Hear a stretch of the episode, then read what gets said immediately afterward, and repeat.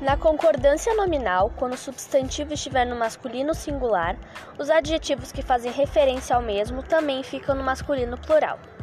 E o artigo também se flexionará.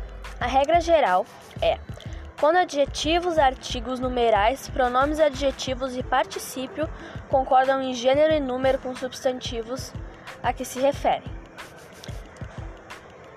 Regras especiais. Adjetivo anteposto deve concordar em gênero e número com o substantivo mais próximo.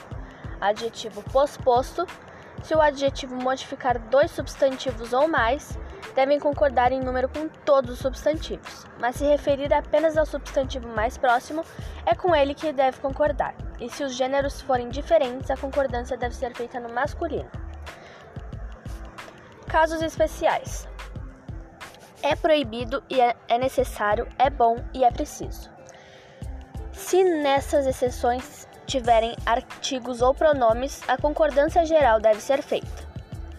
É proibido entrada. Se o sujeito tiver sentido genérico, o adjetivo ficará no masculino singular. Obrigado, mesmo, próprio, anexo e incluso. Nestes casos, devem concordar em gênero e número com o substantivo ou pessoa que se referem meio, só, muito, pouco, bastante. Quando viram adjetivos, geralmente concordam com o substantivo, mas advérbios são invariáveis.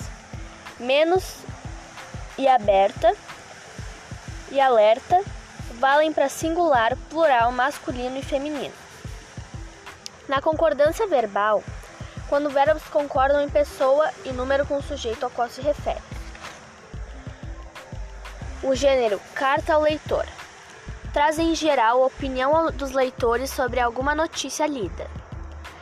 Se são textos que aparecem posteriori nos jornais e revistas impressos, ou seja, quando o leitor encontra uma matéria sobre a qual quer acrescentar alguma, algum comentário e escrever para o jornal.